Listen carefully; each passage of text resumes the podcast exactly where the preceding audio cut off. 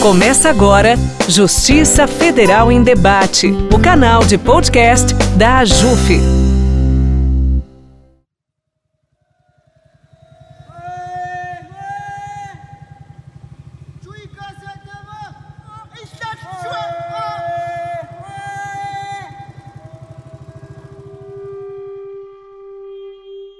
Essa opção deles foi por traumas no passado. Muitos relatam o medo do homem branco, o medo dos agentes externos da sua sociedade.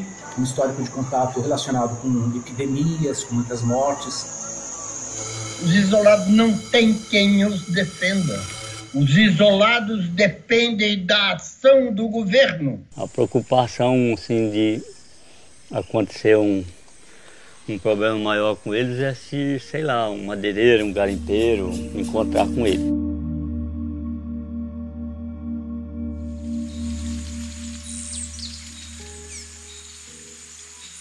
Piripicura, Corubo, Zoé, Arara do Laranjal, Paracanã, Avaguajá, Índio do Buraco, isolados de Mamoriá, isolados de Tunaitatá, Cauarriva. Esses são alguns dos nomes pelos quais são conhecidos os povos indígenas considerados de recente contato ou em isolamento no Brasil. São os que estão à beira do genocídio. É isso. Estão à beira do, do genocídio. Esses são os povos isolados. São culturas e civilizações que nós não conhecemos. Eles precisam de nós para protegê-los. Mas nós também precisamos deles. Eu tenho muita consciência que se acaba a floresta dos índios isolados, nós também morremos um pouco. Se não, morremos total.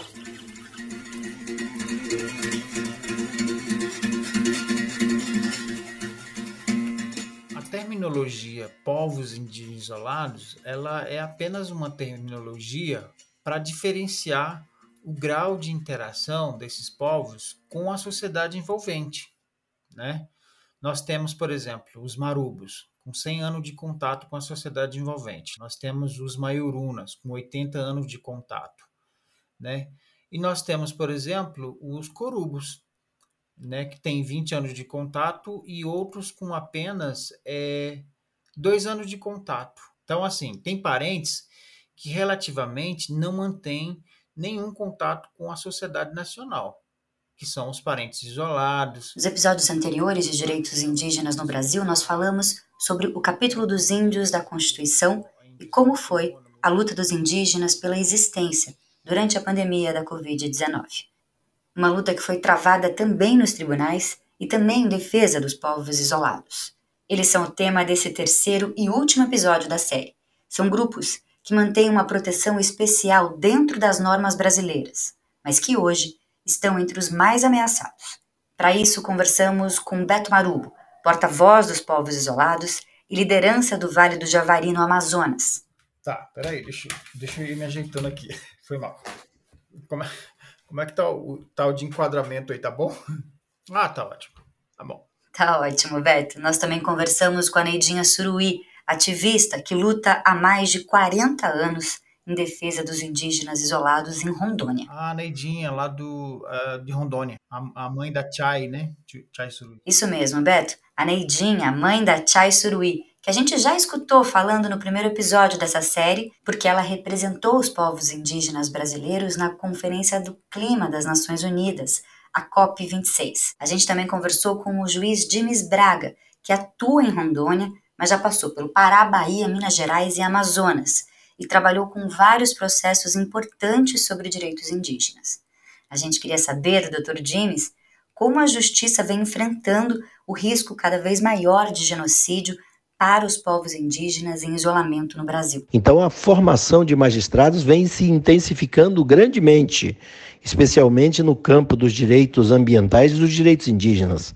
Agora mesmo, recentemente, a AJUF, em parceria com o Conselho da Justiça Federal, patrocinou a realização de um curso a respeito dos direitos indígenas relacionados à sua relação com a terra, o que indígenas e de populações tradicionais, o que proporcionou uma formação muito completa e intensa em torno dessa matéria. A gente elaborou esse podcast, inclusive, a partir do conteúdo desse curso realizado pela Associação de Juízes Federais. Eu sou a Letícia Leite e o terceiro episódio da série Direitos Indígenas no Brasil já começou. As entrevistas para esse podcast foram feitas pela historiadora Uliana Kuzinski, o roteiro é da jornalista e antropóloga Helena Palmaquish. Direitos Indígenas no Brasil é um original da Vende Áudio com apoio da AJUF e do Instituto Socioambiental, o ISA.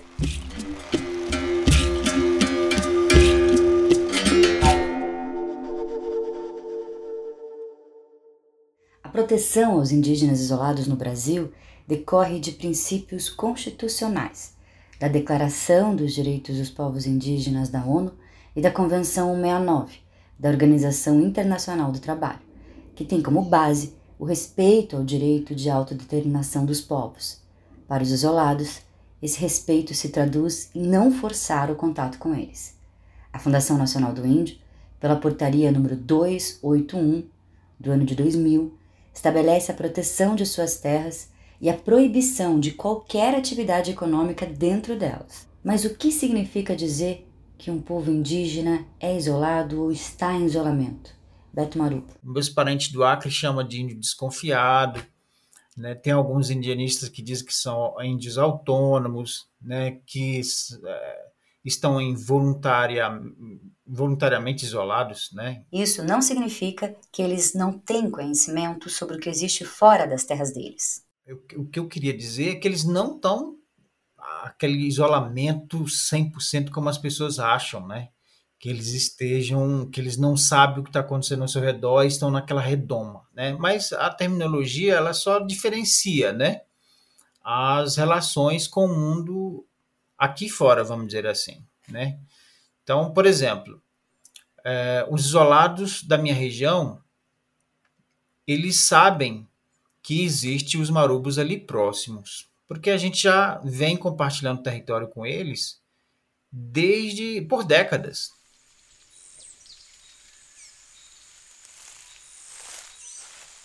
A gente morava num tapiri. Para quem não sabe o que é tapiri, eu vou descrever.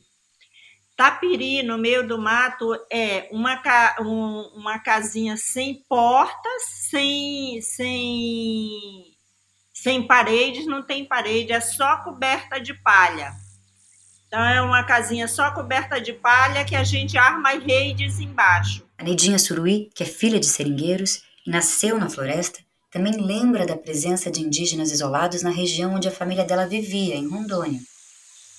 Eu, eu morava assim, a gente não tinha essa regalia de ter, ah, tem porta, ah, tem o fogão, o, o fogão era fogão a lenha, mas não era aquele com barrinho, com os barrotes, não. A gente fazia estilo moquém.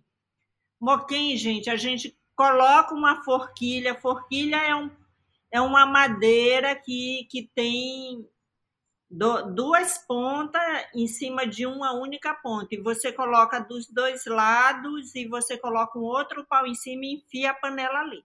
Isso era assim, eram as fogueiras que a gente fazia para fazer a comida.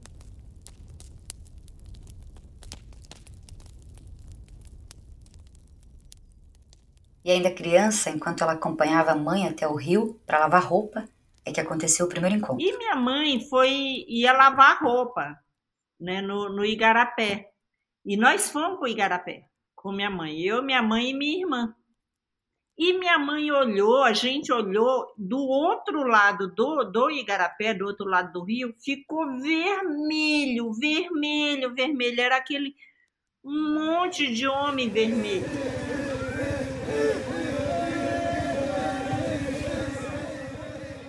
E minha mãe correu comigo no colo para o Tapiri.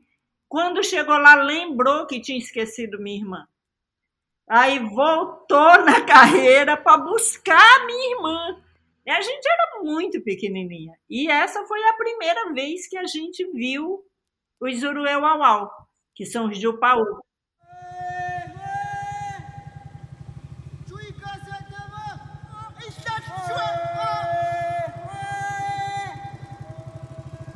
Esse momento em que a Neidinha avistou os indígenas em isolamento ficou marcado na memória dela, mas o encontro foi só o começo de uma relação que perdura até hoje. Eu sou uma ativista desde pequena, né? Cresci no meio do mato até os 12 anos. Aprendi a ler em, em livro de bang bang.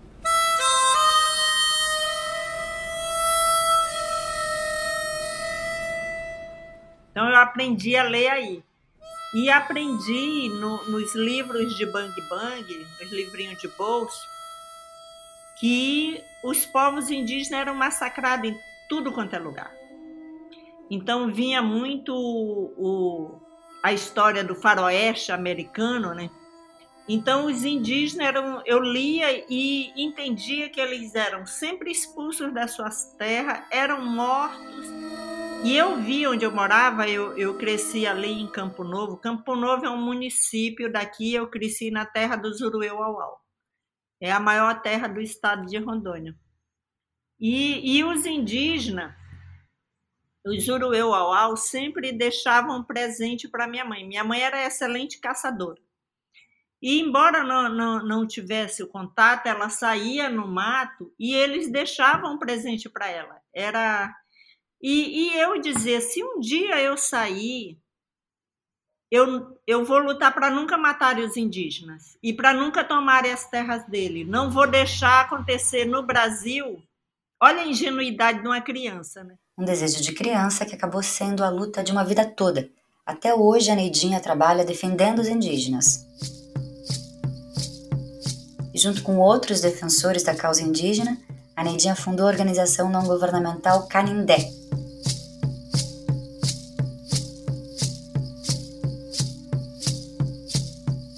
A maioria dos povos em isolamento voluntário vive hoje na região amazônica, onde existe o maior número de isolados do mundo inteiro. No Brasil, há 114 referências ou indícios da presença de isolados. Desse total, 28 foram confirmados e são monitorados pela FUNAI. Esse trabalho é feito tanto por indigenistas como por indígenas que conhecem muito bem a floresta, como Beto Marubo. Tá, o meu nome é, é, é Beto Marubo, quer dizer, eu tenho três nomes. Um é o nome que a FUNAI deu para gente, foi Heriberto Vargas é, e o nome interétnico né, é Uinocriasne, isso conhecido no Vale do Javari por Beto Marubo, que ironicamente foi um, um apelido que deram, a própria FUNAI deu para mim e pegou. Então, e aí, por ser muito de, diferente, né, o Inucriasne, né, pronúncia, aí as pessoas preferem chamar de, de, de Beto Marubo.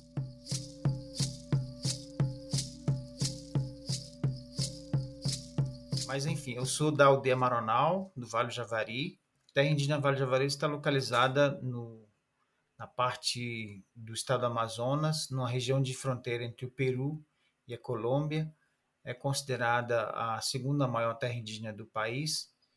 E uma das especificidades da minha terra é que é lá onde se encontram a maior quantidade de referências e informações de índios isolados no mundo, segundo dados oficiais da própria FUNAI.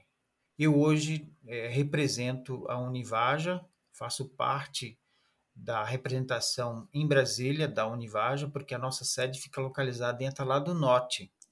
O Beto também é um dos fundadores da OPI, o Observatório de Direitos Humanos dos Povos Indígenas Isolados e de Recente Contato, que foi criado em 2020 para coletar, analisar e divulgar informações técnicas sobre a situação desses povos, com participação de antropólogos indigenistas e do movimento indígena. A ideia surgiu porque os dados sobre os povos em isolamento são considerados confidenciais, pelo risco de que grileiros, madeireiros, garimpeiros possam usar essas informações para exterminar indígenas, como já aconteceu tantas vezes ao longo da história do Brasil. Então, assim, nem o movimento indígena tinha essas informações claras. E a gente tinha certeza que era a única forma da gente efetivar um controle social dessa política e de acompanhar, de a gente se unir e qualificar as informações para que o movimento indígena é, fizesse frente com informações qualificadas e certas, técnicas, informações técnicas, que até então não era do conhecimento do movimento indígena. A UPI foi fundamental para apoiar várias ações que buscaram no judiciário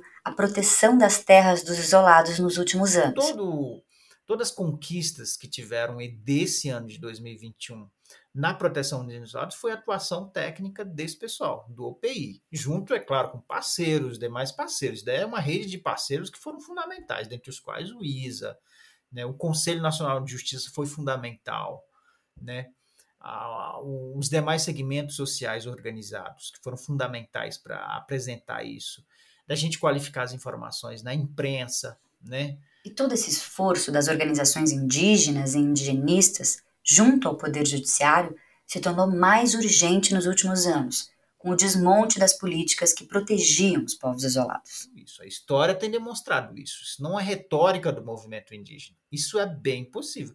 Matam-se ambientalista conhecido da região que luta, né? Nós temos aí a história de Dora Stang, nós temos aí os, os últimos, né? É, ambientalistas foram mortos no Pará, que são conhecidos. Por que não sumir com os índios? Ambientalistas, indígenas, camponeses, defensores de direitos humanos são alvo constante na Amazônia por protegerem a floresta contra madeireiros, garimpeiros e grileiros. O último levantamento da organização Global Witness, que contabiliza assassinatos de defensores de direitos humanos no mundo, registrou 20 assassinatos de ambientalistas no Brasil em 2020, tornando o país o quarto com maior número desse tipo de crime no planeta. E existe também um histórico grave de assassinatos de indígenas isolados, muitas vezes povos inteiros na Amazônia. Nós temos histórias em Rondônias que exemplificam isso, né? Pegaram o pessoal na época da FUNAI, pegaram numa fazenda os caras matando, escondendo vestígios dos índios isolados para não comprovar que aquela terra era de índio isolado.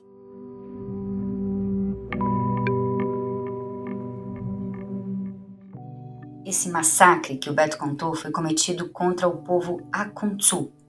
Eles foram massacrados e sobraram apenas três pessoas da etnia, no que ficou conhecido como o genocídio de Corumbiara.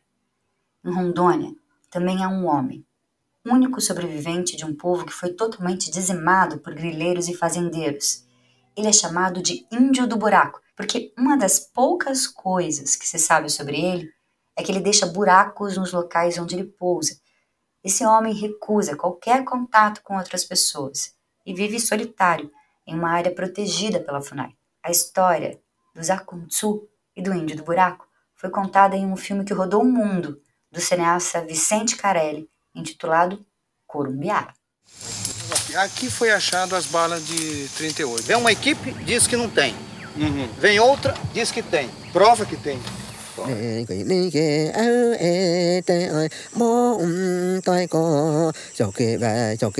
Como foi possível tantas mortes a ponto de restar apenas um indivíduo de um povo? O juiz James Braga, que atua em Rondônia, entende que esses genocídios aconteceram por projetos de desenvolvimento fracassados na região amazônica. E foi isso que aconteceu nos nossos territórios federais, em que o mais afetado, evidentemente, foi Rondônia, por causa dos projetos de desenvolvimento envolvendo a implantação de, eh, de zonas rurais, de vilas rurais, de municípios, através da instalação de populações de imigrantes para trabalhar na atividade rural. Né? Através de entrega pelo governo de grandes quantidades de lotes é, por parte do INCRA para essas populações trabalharem. Então, isso gerou, evidentemente, uma ocupação da terra com ocupação desordenada e não planejada das terras indígenas e a exploração muitas vezes também do minério, de ouro, casterita e outros, levando, portanto, a conflitos e a choques terríveis que levaram à dizimação de diversas populações isoladas no estado de Rondônia, como o caso do Índio no Buraco, como o caso de Corumbiara, como o caso dos, dos Urueu-Auau, que foram removidos de sua região para outra e hoje estão ameaçados nesse espaço territorial que eles ocupam. E o avanço da grilagem, do desmatamento, do garimpo ilegal, da pistolagem, não ficou no passado, não ficou no século XX. Continua. E isso vai acuando e ameaçando cada vez mais os isolados.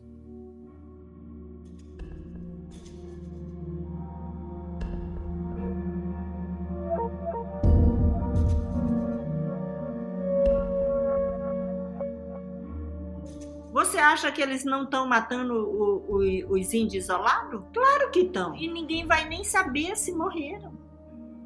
Ninguém vai nem saber. Lembra de todos aqueles nomes de povos que a gente citou no começo desse episódio? Todos eles estão ameaçados, como a Neidinha falou.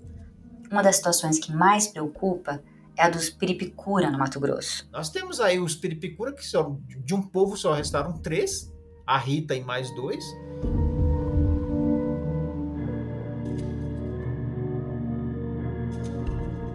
Tamandua, Baita e Rita são os três sobreviventes de sucessivos massacres.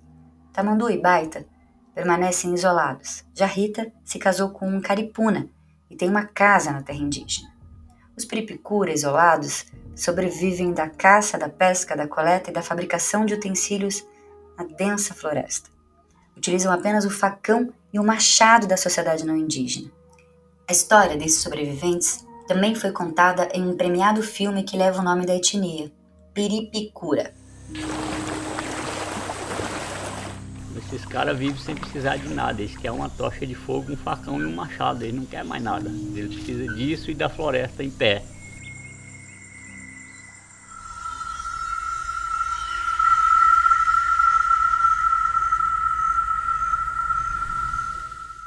Baita e Tamandua só fazem contato por dois motivos quando eles precisam de um novo facão ou de fogo. Baita carrega uma brasa fina dentro de um toco de madeira ao longo do filme inteiro, como se fosse um bebê que precisa manter-se vivo. Guardar o fogo é uma técnica indígena milenar. Com mais oxigênio, um sopro, por exemplo, a brasa aumenta.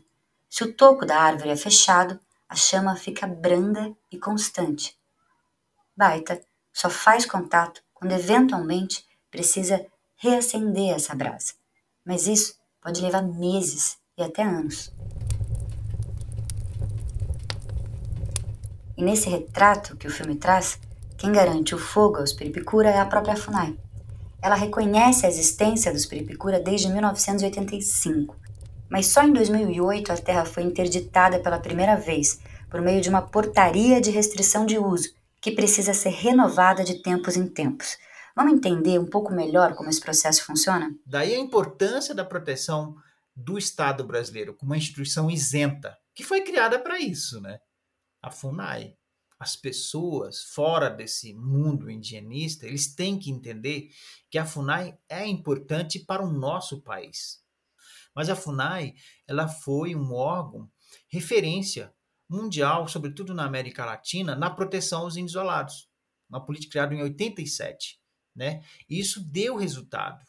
Né? Isso deu resultado. Na minha região, por exemplo, quando ela era terra de ninguém, né? Era, entrava quem queria e destruía e acabava com o que estava naquela região. É, mata, era comum matar os isolados, matava os isolados como matava bicho.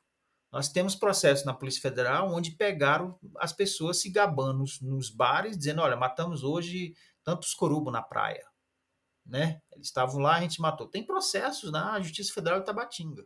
Foi aí que as pessoas que trabalham com esses povos desenvolveram a política de não contato e uma metodologia muito complexa e delicada que inclui a edição de portarias de restrição de uso e a criação de frentes de proteção etnoambiental, que são postos avançados próximos dessas terras dos isolados com especialistas da FUNAI que vigiam as áreas e garantem a vida dos indígenas. Antes era chamado de DI, que era o Departamento de Índios Isolados da FUNAI, e hoje é Coordenação Geral de Índios Isolados e de Recente Contato, que somos é, CGIRC, algo assim. CEGIRC, Coordenação Geral de Índios Isolados e de Recente Contato. Geralmente, é, há locais onde servidores lá, eles localizam ou eles sabem informações a respeito dos índios isolados, e eles precisam fazer um trabalho de campo, que só a FUNAI tem esse know-how, vale a pena ressaltar.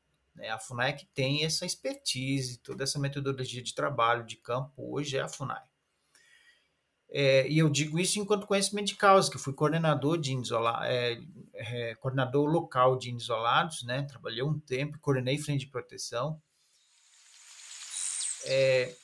A FUNAI vai lá, faz uma expedição, que é uma expedição, é um trabalho longo, de bastante tempo. Isso pode durar um, dois, três, quatro ou cinco anos, depende, porque a ideia não é eu fazer o contato, é coletar o máximo de informação a respeito daqueles povos, que no sistema da FUNAI chama-se informação. É literalmente uma informação. Você vai lá e tem que checar essa informação, melhorar ela até ela. E, e caso você comprove quantidade de povos, quem são mais ou menos, falam que língua aproximadamente, qual é o território deles, né? É, em que tempo, em, em, que espaço eles estão habitando aquela região, determinada região, aliás, é, é feita, é solicitada uma interdição de uso. A interdição de uso é uma medida urgente que o presidente da FUNAI pode tomar por meio de uma portaria, como a gente já falou.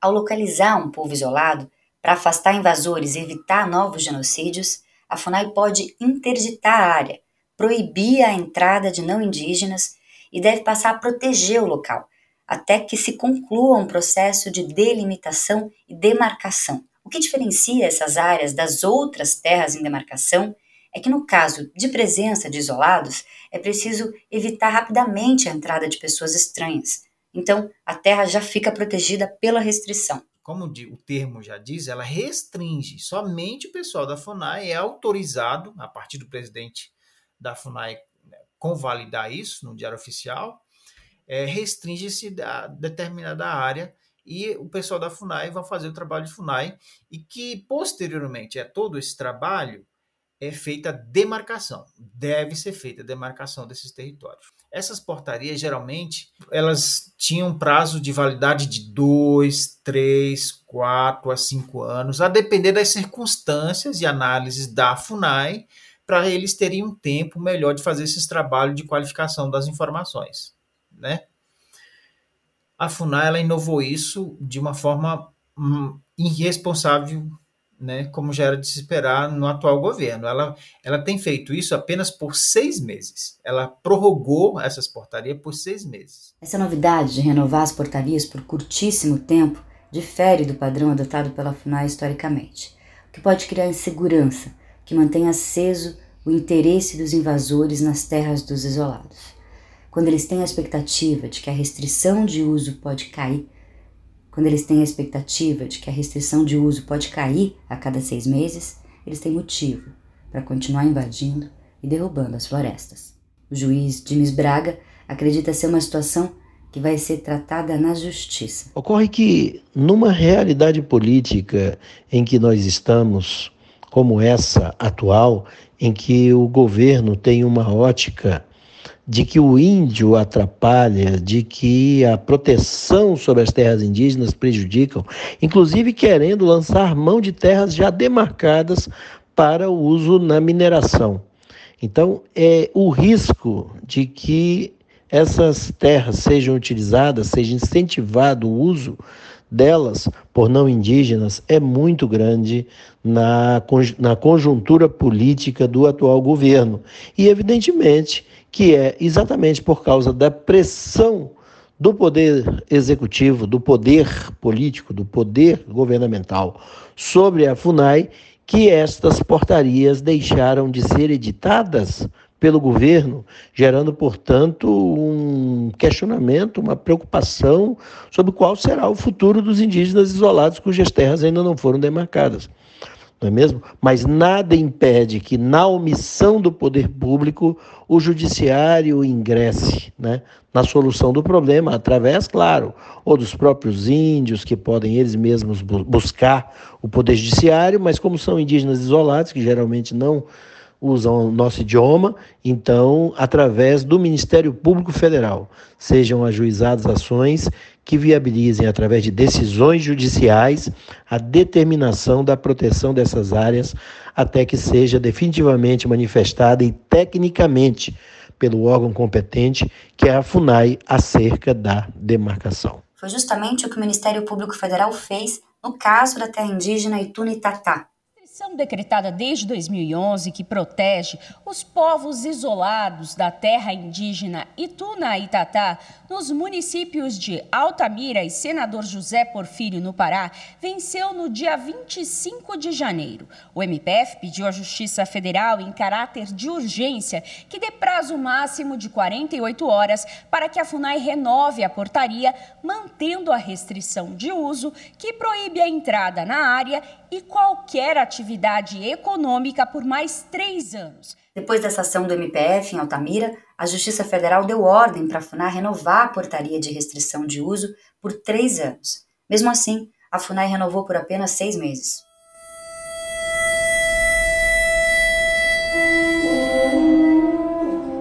E nós temos os isolados da terra indígena Ituna e Tatá, uma terra é uma das terras mais desmatadas hoje na Amazônia, né? E vem sendo é, motivo de cobiça, né? De, é, de inoperância da FUNAI. Que tem acontecido na terra Ituna e Tatá, se ter uma ideia, é o órgão indigenista se negando a fazer o trabalho e o pior ainda, é, dando aval para que a terra seja entregue a a, a especuladores de terras públicas, né? E há inclusive a informação de que a Funai fez um, um outro é, mapa diminuindo a terra dos isolados. Ou seja, um órgão que foi criado para fazer a proteção dos isolados, né? Eles é, tá, tá jogando contra os direitos dos parentes. Essa é uma das nossas preocupações. A Itunitatá foi a terra indígena mais desmatada do Brasil em 2019 e perdeu, nos últimos três anos, mais de 20 mil hectares de floresta. O estímulo às invasões e à grilagem coloca não apenas os indígenas em risco, mas também a vida dos próprios servidores públicos que atuam nas frentes de proteção. Em outubro de 2019, Maxiel Pereira dos Santos foi assassinado com dois tiros na cidade de Tabatinga, no Amazonas. Max, seu apelido, era de Tabatinga e começou a trabalhar com Beto Marubo e outros indígenas do Vale do Javari quando tinha 18 anos. Aos 34, foi morto na presença da sua esposa e da sua filha, que na época tinha 9 anos. Ele era colaborador da FUNAI na Frente de Proteção do Vale do Javari e o crime foi atribuído à sua defesa dos isolados. A investigação até hoje não foi concluída.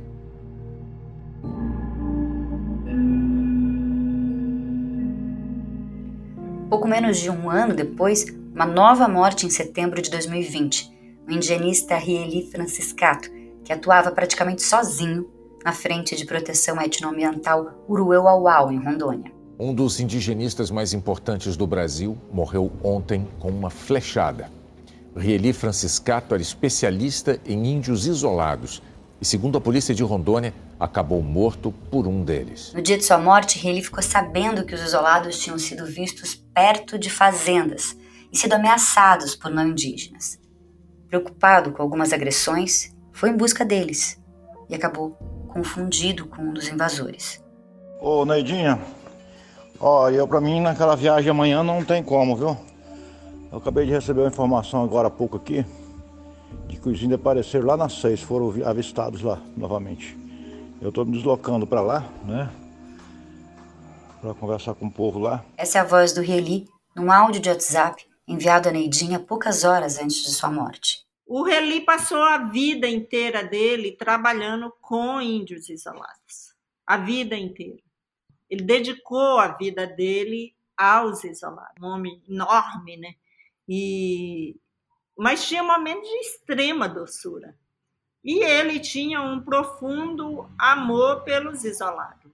Tanto é que ele passou 30 anos da vida dele dedicada aos índios isolados a morte do, do, do Reli, para mim, é muito claro que é como essa política trata os povos indígenas, mas também como trata os indigenistas que estão em campo.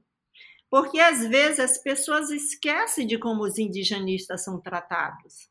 Sabe? O, o Reli estava numa base praticamente só com só ele e alguns indígenas.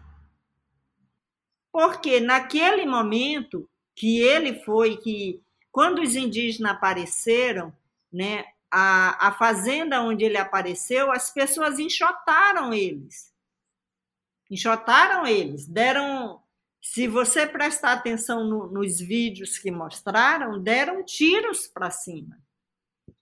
Então, quando o Reli chega para ir, isso, isso é uma visão minha, para ir lá, para ver o que estava acontecendo, para não deixar ninguém matar, matar os indígenas, e ele vai com a polícia, e, e a polícia está armada, para mim, o, o, o, os indígenas né, acharam que ele estava indo atacar.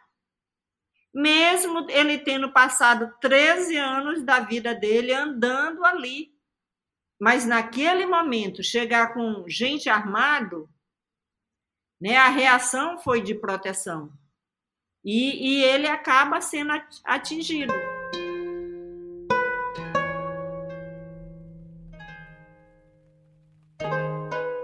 Nesse contexto de tantas mortes e riscos, o papel da justiça fica ainda mais relevante. A gente já falou da decisão que obrigou a proteger o território de Itunitatá, no Pará, mas existem muitas outras. No Amazonas, por exemplo, uma decisão da Justiça Federal proibiu a entrada de missionários na terra indígena do Vale do Javari, a partir de uma ação da Univage. E, por sinal, o Vale do Javari hoje é a meca do fundamentalismo religioso. E a gente ficou preocupado quando a gente, os matis capturaram um missionário norte-americano é, querendo fazer o contato dos corubos de, um, de uma região no Vale do Javari. Ele cooptou índios missionários é, já evangelizados, né? Maiorunas do lado do Peru e Maiorunas, né?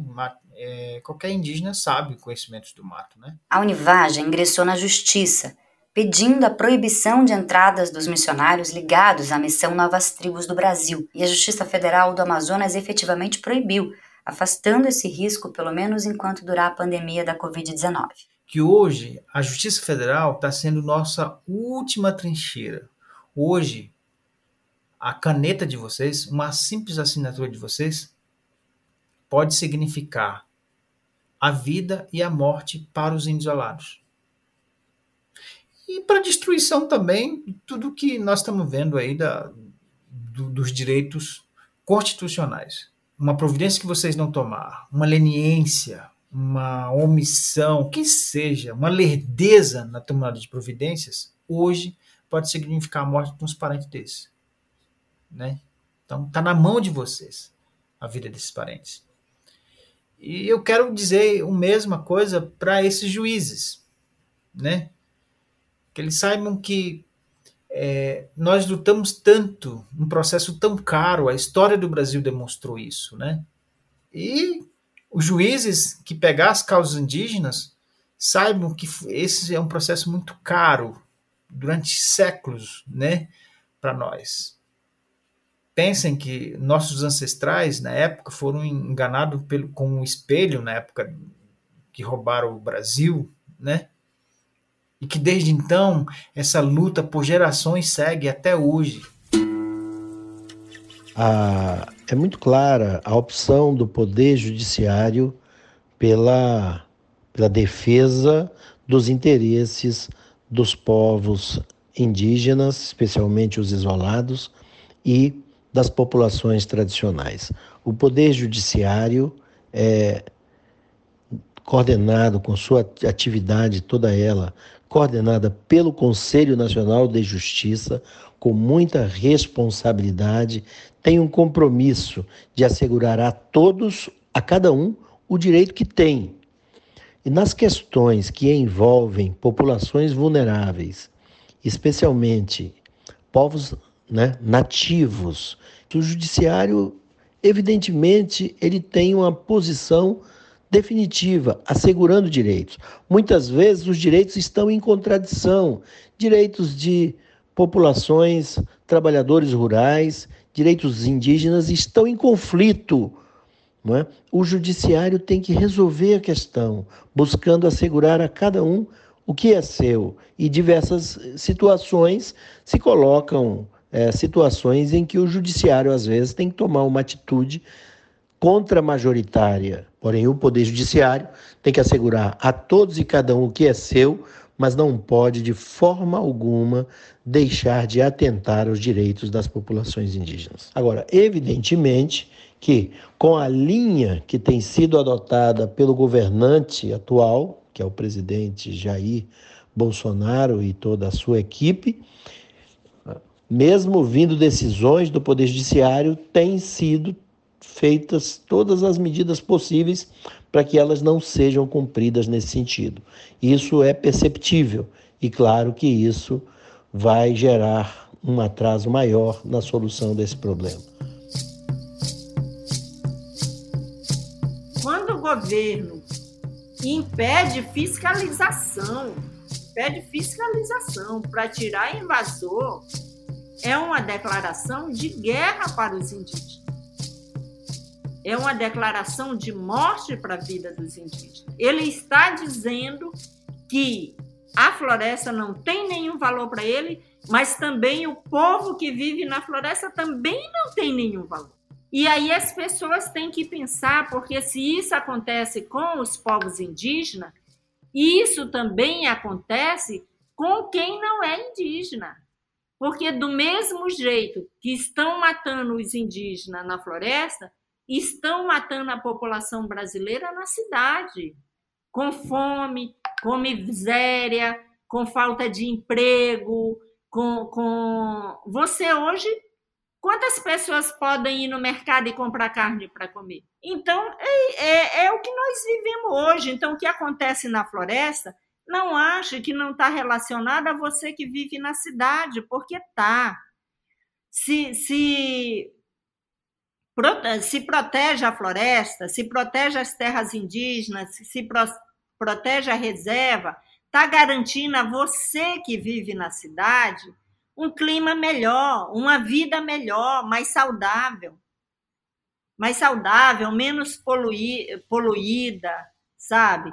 Então, se tiram o direito do povo da floresta, estão tirando o teu direito também do povo da cidade. É isso que a população tem que começar a pensar. Quando a gente conversou com a Neidinha por telefone para fazer esse episódio, tinha acontecido no mesmo dia a tragédia em Petrópolis. E ela lembrou na hora de como a destruição que afeta a floresta e os indígenas na Amazônia acaba aumentando o desequilíbrio climático. A ciência já demonstrou que o desmatamento, seja no norte, seja no Cerrado, seja na Mata Atlântica, agrava os desastres provocados pelo aquecimento global. Hoje eu estava assistindo o que aconteceu no Rio e, e pensando que, sabe, que o que aconteceu lá é, é, é o reflexo da, da falta de, de políticas públicas, sabe, que, que, que dê moradia nas pessoas, moradia adequadas, moradias que, que garantam a vida das pessoas, que, que planeje, sabe, que, eu sempre digo que o, o problema hoje né, é, é que a falta de humanidade, nós estamos ficando muito desumanos. Então, é, as pessoas, o, não as pessoas, mas os políticos que foram eleitos, e principalmente os de hoje, né, eles não pensam na população, eles não têm empatia pela população, ele não pensa no bem-estar da população. Ele não pensa que, que, que, por exemplo, o desmatamento na Amazônia pode provocar o, de, o desbarrancamento no Rio de Janeiro por, por chuvas além do, do, do que se espera.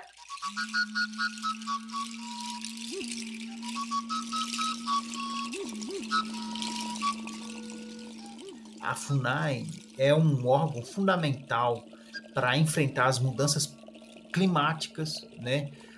os compromissos que o Brasil vem assumindo a nível internacional de enfrentamento ao desmatamento. O próximo governo ele tem que usar o poder de império do Estado para conter essas invasões, essas invasões, essa destruição está tá acontecendo na natureza. Então eu, eu espero que a FUNAI passe a ser renovada, é, tenha o seu papel da proteção. Está na responsabilidade da FUNAI quase 13% né, do território nacional, que são as terras indígenas.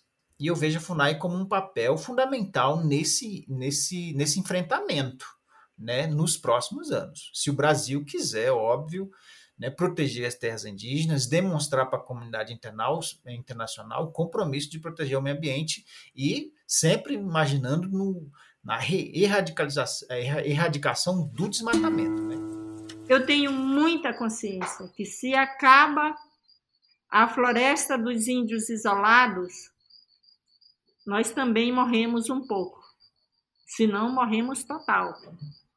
Então, é um povo diferente de todos nós que estamos aqui culturalmente, mas são seres humanos como qualquer um de nós e que precisam dos seus territórios preservados. São pessoas que amam, são pessoas que plantam, são pessoas que, que são felizes, que também às vezes ficam tristes. São seres humanos que precisam, no Brasil, de muita proteção. Muita proteção.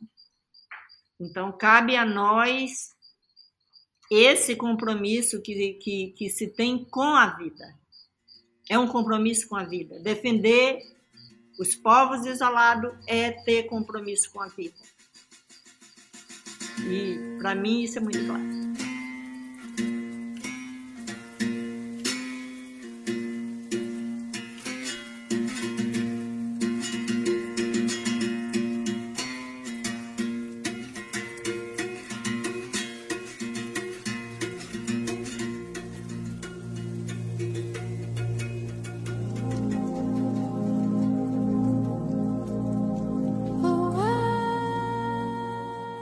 Gente, eu tenho 63 anos, viu? Quem está ouvindo tem 63 anos. Mas eu queria saber tudo isso quando tinha 20. E use o seu veículo para distribuir amor e conhecimento. Porque é um veículo muito poderoso. Eu vejo que chega muito próximo dos jovens. O jovem ouve muito. Copiado, Neidinha. E você, jovem de 20 ou 60 anos, que chegou até o fim dessa série em três episódios, obrigada pela companhia. Eu sou a Letícia Leite e esse foi o terceiro e último episódio da série Direitos Indígenas no Brasil, um original da Vende Áudio, com apoio da JUF e do ISA. As entrevistas foram feitas pela Uliana Kuzinski, o roteiro é da Helena Palmkish, a edição é do Caio Santos.